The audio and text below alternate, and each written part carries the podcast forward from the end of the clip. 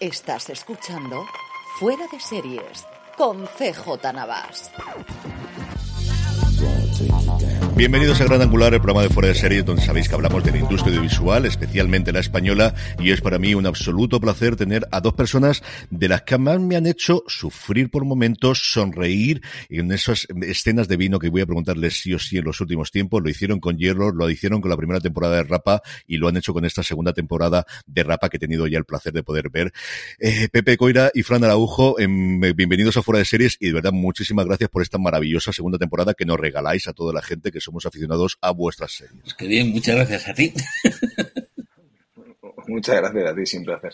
Yo quería empezar comentando, luego nos metemos en la segunda temporada, pero remontemos a la primera porque también yo creo que va a servir de acicate a gente que en su momento no la vio y, y, poder hacerlo. ¿Cómo sale la idea de Rapa? ¿Cómo sale salir de hierro e irnos a Galicia? ¿Y cómo sale la idea de esta relación entre dos personajes, eh, una mujer y un hombre, que no es tan habitual que en las series españolas veamos una relación de amistad pura y dura entre dos personajes? A ver, lo de, lo de Galicia salía de una manera muy natural por, por ser nosotros de, de, de, de aquí. entonces, eh, eh, y en el buscar un, un, entorno que tuviese en sí mismo, pues, carácter, ¿no? Eh, una zona como era la de Cedeira y Ferrol, nos parecía que podía ser una, ¿no? digamos, hay, hay un millón de lugares posibles para una historia, pero esta era, nos apetecía. Y, y por, por, cercanía. Y luego lo de lo de las lo de la pareja, yo creo que, a ver, muy calculado no estaba, no está, nada, nada está calculado, pero sí que había algo de, de encontrarnos con dos personajes que tuvieran distintas razones para hacer lo mismo. Eh, distintas razones para investigar mm. un crimen y, y, yo creo que eso fue de las primeras cosas a partir de las cuales eh, a partir de las cuales lo, se fue armando y, y, fue surgiendo esa relación entre los dos que, que yo creo que fue naciendo de, de, de, nuestro curro, ¿no? No era, no era una premisa, ¿no? Sino que era algo que iba apareciendo a medida que los conocíamos. Fran, ¿cuánto os costó convencer, por un lado, a Javier Cámara de que se sumase y, sobre todo, que se fuese tres meses a Galicia, que es lo que a mí me tiene fascinado? Yo sé que ahora está encantado. El otro día le oí a Canal Sina de que es ya prácticamente hijo predilecto de Ferrol y que está encantado, que se está buscando una casa ahí. No sé si como la de la segunda temporada, pero bueno, eso podemos, tampoco hablaremos mucho. Pero ¿cómo fue convencerlo? Y no es por desmerecer, evidentemente, a Mónica López y a todos los demás, pero es al final una cosa que a mí me llamó muchísimo la atención en su momento. A nosotros también, a nosotros también. De hecho, nosotros, yo tengo, tengo un recuerdo muy claro de, de bueno, de, que llevamos bastante tiempo Pepe y yo pensando en la temporada y cuando ya, ya, ya, teníamos uno o dos capítulos escritos, claro, es un actor soñado, ¿no? Y aparte es verdad que este, claro, todo el carácter que tiene lo que, lo que estábamos intentando hacer, que no fuese un thriller al uso, que no fuese el típico eh, detective eh, que atormentado, y era como, persona, era como, era como Javier era demasiado perfecto para hacer ese personaje, ¿no? Y dices, claro, es que le va a dar ese grado de verdad y de ligereza y de humanidad que tiene el personaje y a la vez pues ese elemento cómico que tiene por momentos y era perfecto porque era como lo contrario a lo que te esperabas además, ¿no? Y, y a la vez pues eso, dices, bueno, es un actor soñado por, por todos, es, se lo mandas y dices, a ver qué, me, a ver qué nos dice, ¿no? Porque es, es, es, verdad que nosotros era como, bueno, si tenemos a Javier, la serie ya está, ya, ya está ¿no? Ya, ya, está como, mira, ya claramente ya entendemos qué serie tenemos, ya no tenemos que darle vueltas porque era perfecto para el personaje y lo leyó y nos contestó súper rápido. Tengo el recuerdo como de, de esto que, que, tienes la ansiedad de a ver cuándo contestan y que casi en dos, tres días nos dio como un feedback muy positivo y fue como muy, fue una alegría enorme aparte. Y, y ha sido muy curioso porque yo creo que a Pepe y a mí nos pasó lo mismo en esta segunda temporada, que es que lo hacen tan, tan, tan bien Javier y Mónica en la primera temporada que todo el tiempo que habíamos dedicado a construir los personajes, claro, lo que nos lo, que, lo que devuelven a, a, la serie es tan, tanto mejor y tan, tan interesante que escribir la segunda fue mucho más fácil porque ya teníamos, los teníamos dentro, ¿no? Y, y cada vez que se sentaban a hablar, los ponías, te ponías a escribir y casi, casi como que, que hablaban solos entre ellos, esos dos, esos dos personajes y ese vínculo que es muy especial. Yo quiero preguntaros precisamente sobre eso. Eh, en la primera temporada, yo recuerdo el momento que la serie dije, esto quiero ver, no dos, cinco, veinte, treinta temporadas, es el momento de ellos dos con una botella de vino. Y siempre está la botella de vino. A mí eso, ¿cuándo fue ese hallazgo, Pepe? Porque además en la segunda temporada lo tenéis clarísimo y no hay episodio en el que no tengamos al menos uno de esos encuentros. No lo sé. Yo recuerdo que hicimos una cosa muy tonta. basado en, hecho, basado en hechos sí, reales. Decir, yo, yo sí recuerdo una cosa muy tonta, muy tonta que hicimos al principio, que era lo de esa secuencia como misteriosa de, de Tomás parándose a, coger agua, ¿no? Y que luego veías que era la que usaba para cocer mm. unas mécoras. Era, era una estupidez muy... pero sí que había algo de, de esa cosa de ser gente disfrutona, ¿no? Eh, que no tendrán, pero hay, hay cosas con las que disfrutar y, ¿no? y preservarlo. Y yo creo que, que era eso, pero, eh, pero eso es exactamente lo que decía ahora Fran, ¿eh? eh nosotros íbamos relajadísimos con Javier y con Mónica. Con Mónica habíamos trabajado en, en Hierro y, y, no se nos ocurría nada mejor para, para, alguien que tiene que tener esa empatía y tal, ¿no?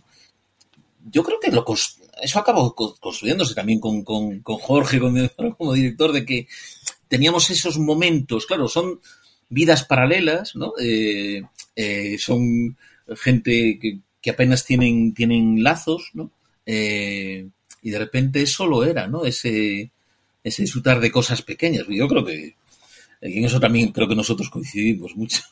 Y de hecho es muy guay porque, claro, también dentro de lo que es la lógica de lo que estamos intentando con Rapa, que es bastante diferente a, Hierro en cuanto a, muchas cosas del propio, la propia lógica de quién investiga, por qué investiga, ¿no? Y, había algo de que yo creo que está nuestra persecución en, todo lo que estamos intentando hacer, que es que no ir a ver las secuencias que has visto mil veces del, ¿no? de la comisaría con el tablón, de los asesinos y, y, reunión de policías debatiendo, es como, no, vamos a hacer una investigación tan cotidiana como una cena, ¿no? Y en una cena pueden tener lugar todas esas conversaciones de, de lo que tiene que ver con la suspense y la investigación. Puede ser dos personas cenando, compartiendo una botella de vino y compartiendo pensamientos, ideas, ¿no? Y, no, como que, a priori es como lo más anti-thriller del planeta, porque claro, lo, normal es como tíos con pistola corriendo. No, van a ser dos personas sentadas hablando, compartiendo una botella de vino.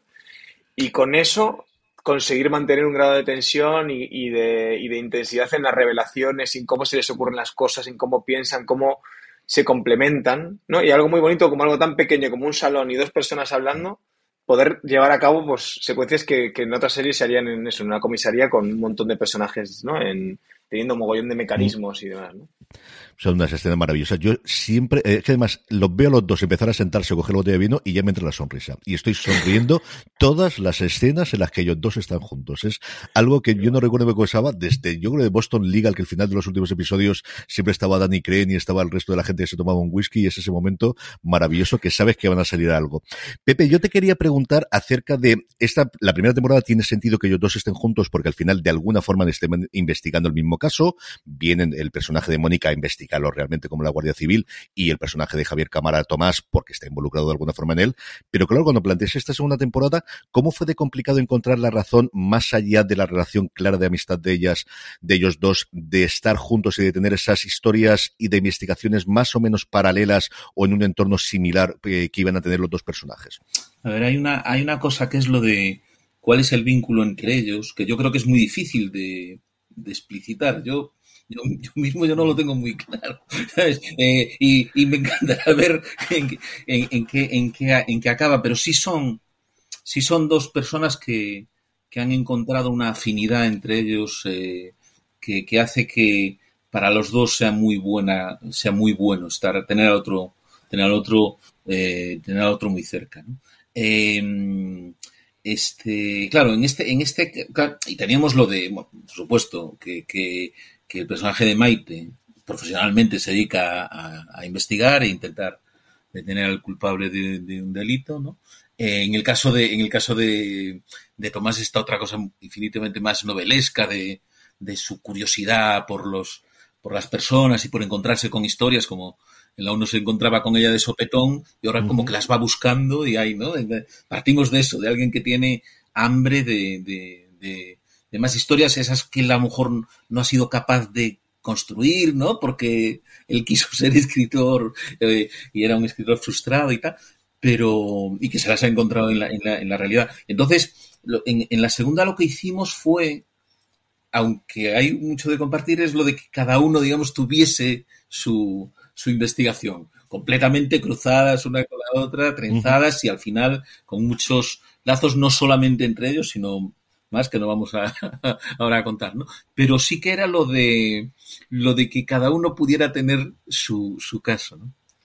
Esa fue la, un poco la idea. Y era importante la motivación, porque era, para poder hacer más temporadas con Tomás tienes que decir, vale, pero este tío, ¿por qué? Porque una cosa, el caso primero se lo ha encontrado, pero ¿por qué va a seguir haciéndolo, no? Y había, y lo describe en una de esas conversaciones que, mencionabas antes tú, que Maite decía que lo hace por aburrimiento existencial, ¿no? Es como le echan cara, es como al final, hay un tío que está intentando distraer a la muerte, ¿no? Es una persona que tiene una enfermedad y de alguna manera, pues en vez de hacer sudokus, está resolviendo crímenes, ¿no? Entonces hay algo ahí como de, de aferrarte a la vida por aquello que, sea, que es lo que más te estimula, ¿no? Y una persona que es muy fan de la novela negra, pues estimula muchísimo protagonizarlas y dedicar los últimos años de su vida a vivir de una manera intensa y para vivir de una manera intensa, como para otra gente puede hacer, ser, hacer esquí acuático, pues para él es resolver crímenes. Esa es la parte que más me hace sufrir a mí en la primera temporada y sobre todo en esta segunda, que es, desgraciadamente, pues lo que todos conocemos, es que Lela es lo que es. Y ese desarrollo, cómo de complicado fue Pepe escribir esas escenas y ver a, Javier Cámara cómo lo va llevando, que es una cosa, los momentos en los que no puede con la mano, en los que no puede con la pierna, es que me, dejaban roto, roto absolutamente cada mm. episodio. A ver, había, había una cosa que era lo de, lo de, en, primer lugar, intentar saber lo más posible de, la enfermedad para no para no andar metiendo la pata y, contar un poco las cosas como son. Y ahí tuvimos muchísima ayuda de Agaela, que es una asociación de, enfermos y familiares de, ELA, ¿no? Que, además fueron muy generosos y entendieron muy bien que no era una serie sobre la ELA, no, no el, objeto de la serie no era eso, sino que era una parte muy muy decisiva de, un, de, un, de su protagonista. Eh, entonces, por ahí nosotros pudimos definir un poco en qué estadio eh, de la enfermedad se encuentra, se encuentra Tomás en la, en la temporada y cómo eso afecta a su vida cotidiana. A partir de ahí, el trabajo que se, que se comió Javier de acabar de encarnarlo, eh, de dar con la velocidad y la torpeza o habilidad con la que moverse eh, eso, eh, eso queda absolutamente en, en, su tejado, ¿no? Y, y de, bueno, y, de, y de toda esa gente con que, que, nos asesoró, que le asesoró. Y un trabajo increíble y, y también era otro de los retos, ¿no? De cómo conseguir hacer un thriller con una persona que tiene esos tempos también, ¿no? Que, que, era muy interesante también, era muchos retos también tanto para él como para la dirección, o incluso nosotros desde guion pensar mucho en cómo, claro, qué, secuencias puedo escribir para que eh, luego él las vaya a poder ejecutar y que, y que, la, y que no se eternice las escenas, o sea, para o sea, ser, ser muy honestos con la enfermedad y que, y que la enfermedad marque un poco el tempo de la serie y a la vez no perder el pulso que tiene que tener la serie para mantener enganchado al espectador, ¿no? Y, y de hecho, la propia lógica que la, que la propia enfermedad forma parte de la drama, de, los obstáculos del personaje y de la, del propio conflicto de las escenas. ¿no? A mí me gustó mucho, sobre todo, eh, el tratamiento que tenéis y el tratamiento que tenéis del personaje de Maite cuando ella se da cuenta de mm, me estoy metiendo esto para toda la vida, que a este hombre le quede, que espero que sea muy larga, ¿no? Esa escena, eh, mínimo spoiler, en el que ella va a informarse y la otra le hace, yo creo que es el primer momento en el que ella, Pepe, recapacita de dónde me estoy metiendo y qué es lo que voy a tener que sufrir durante todos los próximos años de mi vida. Sí, sí, absolutamente. Y eso es algo que, que cuando empezamos y, y se, y se planteó lo de, lo de que él tuviese esa enfermedad, decíamos, vale, pues nos estamos metiendo ahí en un, en un, en un jardín en el que en el que tendremos que eso, intentar trabajar con la mayor honradez para contar algo de lo que es, claro, y es eh, lo que, lo que, lo que, lo que le ocurre a quien padece la enfermedad y lo que le ocurre a la gente que, que está, que está cerca de él, ¿no? Y en ese sentido, la el equipaje que lleva Maite es muy,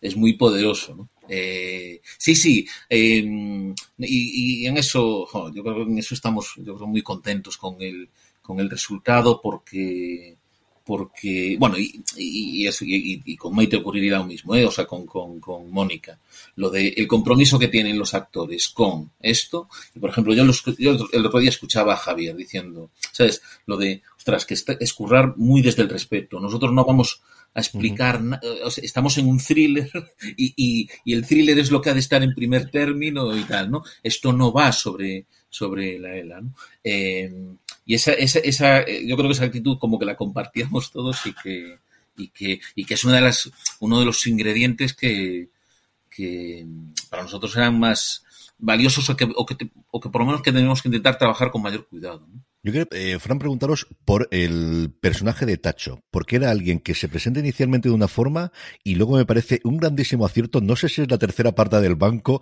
de aquí en adelante, pero qué gran acierto de encontrar el actor y de encontrar el tono de ese personaje. Bueno, sí, de hecho nosotros es de las cosas quizás también de las que más felices estamos, ¿no? Y, sea, primero teníamos esa idea de cómo conseguimos introducir un nuevo personaje ahí, porque bueno, en la deriva de la enfermedad y en la deriva del viaje del personaje de Tomás, el hecho de que los dos tuviesen dos tramas separadas hacía que él necesitase un, un bastón, ¿no?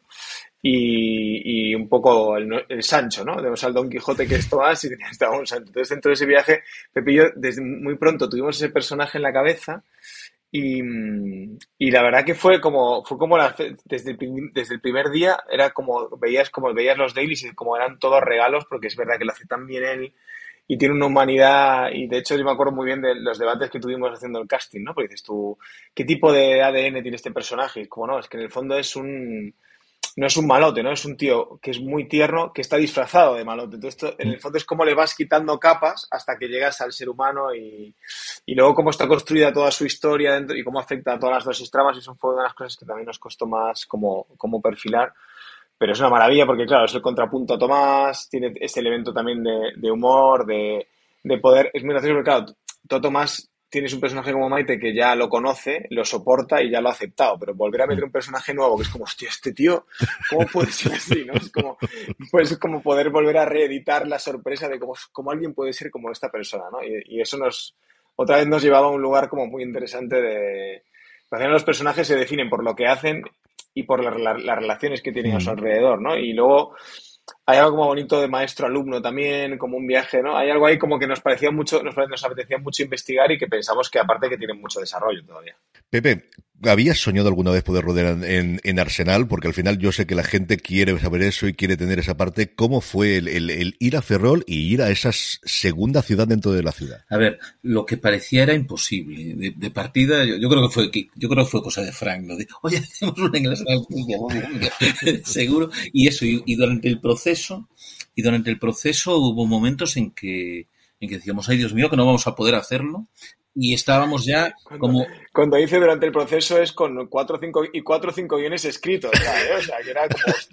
claro, claro, claro. No, y enamorados porque efectivamente lo de la escena... O sea, físicamente, visualmente, Ferrol es una ciudad muy poderosa por muchas razones, pero una de ellas mm. es el hecho de que haya una gran muralla que se separa el centro de la ciudad del mar. Eso es una cosa. Y solamente queda apenas un, un resquicio que es el, es el, el, muelle, ¿no? El puerto, el puerto pesquero y deportivo, que es muy, un, trocito muy pequeño. Pero claro, del otro, tras, tras a esa muralla, te encuentras, claro, con una, con un universo eh, que es el de la armada, que es, que digamos, además tienen una palabra mmm, que lo sintetiza muy bien, que es lo de sus valores, ¿no? Eh, que incluso para otros, eh, para otras eh, ramas del ejército o incluso, por, por ejemplo, uh -huh. con nuestros asesores de la Guardia Civil, que también tienen un componente militar. Decían, es que claro, la Marina es otra cosa. Funciona de otra manera. eh, y, y, entonces, claro, meternos ahí era muy, como muy divertido, digo, siempre, siempre pensamos en los personajes no, no aislados, sino en un contexto. Y al contexto intentas sacarle el mayor jugo. Claro, esto tenía tantísimo que, que, era una, un regalazo y por eso nos agobiaba tanto que en un momento pareciese que no íbamos a, a poder hacerlo, ¿no? Y de hecho yo creo que es la primera, en el asillado, yo no sé si se rodó alguna, alguna antigua o tal, pero, pero es un, es un, fue un acceso muy, como muy privilegiado y, y que, bueno, que, que fue, fue un regalazo, ¿no?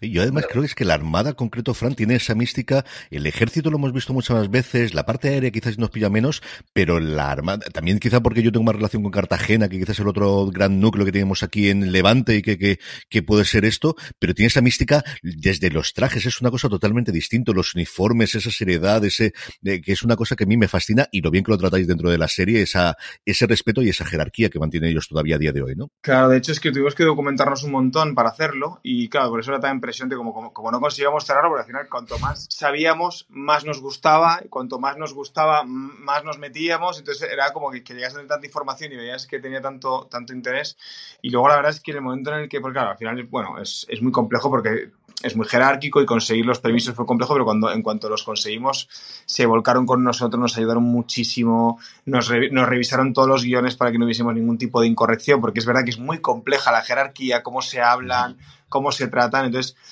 nosotros siempre intentamos, igual que pues, en Hierro te revisaba un juez todo, pues nosotros tenemos, tenemos un guardia civil con nosotros, teníamos un militar con nosotros, todo lo que intentamos escribir, siempre intentamos que tenga ese grado de, de, cuidado que dices tú, si la, si la cago es porque, porque yo sé que dramáticamente necesito esto, pero que, que, no, que no sea un error, sino que sea algo como que tú...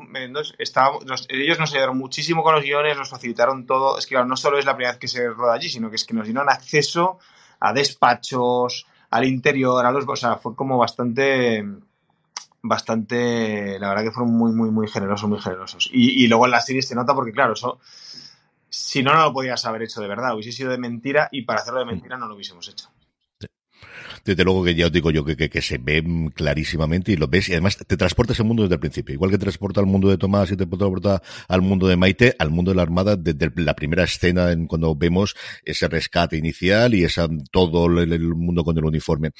Eh, Pepe, Fran, yo quería preguntar eh, por el futuro, no de Rapa, porque todos queremos tercera temporada de Rapa, eso ya sabemos que está adelante, sino lo que os viene encima. Yo sé que Fran tiene dentro de nada poquita fe para estrenar. Pepe, yo me tiene también fascinado porque pude ver un avance de ello el Círculo de los Muchachos de aquí a final de año, en el que sé que también estás metido, pero yo no puedo irme de esta entrevista sin preguntaros en qué punto está Garbo, porque a mí es un personaje histórico de la Segunda Guerra Mundial que siempre me ha fascinado y ya que lo han anunciado, pues os puedo preguntar de esta, si no, os podré preguntar. ¿Cómo está el tema de, llevar, pues, nuestro espía español? Que además yo creo que es una figura que cada cierto tiempo sale en prensa, desaparece durante cuatro o cinco años, vuelve a salir después. El gran eh, Puyol, el antiguo, desde luego, el gran Juan Puyol, el nuestro, nuestro espía Garbo. Nada, nada, pues ahí, ahí estamos, ahí estamos, con unas ganas enormes de, hincarle el diente porque, bueno, lo que tú decías, es un personaje tan poderoso y lo que es lo que es bastante incomprensible es que no esté hecho todavía. Di tú que hay muchas posibles, porque es tan, es un, es un caso tan singular, es un personaje tan, tan especial respecto al mundo de los espías, ¿eh? porque, digamos, es ese espía que nunca lo fue, que, siempre fingió serlo, ¿no? Eh, ese gran mentiroso, ese gran fabulador y tal, ¿no? Eh, entonces, eh, ese personaje en un contexto tan potente como es el de, la Segunda Guerra Mundial y, lo que estaba en juego y que de repente estaba en manos como de un pícaro, de un... Ese es algo a lo que le, teníamos muchas ganas desde hacía mucho tiempo, y digo, como tanta gente, ¿eh? porque yo creo que cualquiera que accede a, la, historia de Garbo dice, ¿esto qué es? y, nada, nada, estamos ilusionadísimos con, con, meternos a ello, intentar, e intent, intentar eso, contar algo tan extraño como es ese, ese personaje con tantas vueltas y con tantas y con tantas. Es que además, siempre que he leído la cosa suya, siempre que lo he pensado en audiovisual, digo, el problema va a ser aquí que recortamos para que la gente se crea que esto es verdad, porque la cantidad de cosas que te cuenta, dice, es que no, no puedes creer todo lo que este hombre hizo en su momento. Eh, Fran, Pepe, yo no quería dejar de, despediros sin antes preguntaros lo que siempre pregunto al final, que es, ¿qué series, qué películas habéis visto recientemente que os haya gustado que podamos recomendar a nuestra audiencia? Fran, ¿qué has visto recientemente que te haya gustado? Uf, pues yo últimamente estaba justo hablando con Pepe que, últimamente estoy como que me está costando mucho ver ver ver cosas porque bueno porque estamos ahora yo esquivo por la noche y estaba costándome mucho como acceder ahí a y estoy revisitando pelis. He vuelto a ver Bullet que me ha vuelto a, por ejemplo estoy volviendo a ver como, como películas que ya he visto que me han gustado mucho y, y estoy enganchadísimo ahora a, a joder Estoy fatal de la, la, de Kevin Costner, que era, no, no, es... Yellowstone. Yellowstone, eso. Estaba diciendo Yellow Jackets, no es, es Yellowstone. Estoy enganchadísimo a, a Yellowstone y, y, viendo pelis todo el rato. Pues mira, yo vi recientemente y me emocionó un montón la de la del hijo zurdo. Me pareció, eh, comenté con Fran, ¿sabes? Decía, Jolín, qué, qué, poderosa y qué, y bien que, que, exista esta serie. ¿no? Eh, me vi, eh, me volví a ver, y es lo de, jo, qué cosa tan libre podía ser una ficción. Me volví a ver Retorno a Brycehead, que yo creo que es del final de los 70. Eh, y es eso, lo de las, la libertad máxima, ¿no? Es como Heima, como aquellas series, ¿no? Y, y estoy viendo, y me, estoy en mitad de la. O sea, ayer vi el cuarto de los siete episodios y tengo, estoy en eso de que sea. venga, volver a casa y, y terminar de verla, porque me está gustando mucho. Love and Death, que es la de... La de Elizabeth Olsen sobre el asesinato de... Sí. Y me, me está me está volando un montón. Está muy, muy bien hecha. Pues lo que os decía al principio, Pepe Coira, Fran Araujo, segunda temporada de Rapa, entero estreno de todos los episodios en Movistar Plus el próximo día 15 de junio. Lo podéis disfrutar. Cogeros las tardes libre. Cogeros la tarde libre y ver los seis episodios de golpe, que vale la pena alguno que tenga que trabajar mucho, venga, para el fin de semana, que lo podemos dejar allí, pero tenéis que verla sí o sí. Fran, Pepe, ha sido un verdadero placer. Gracias por compartir estos minutos con nosotros en Fuera de Series. Muchísimas gracias. Muchas, muchas gracias. gracias. gracias.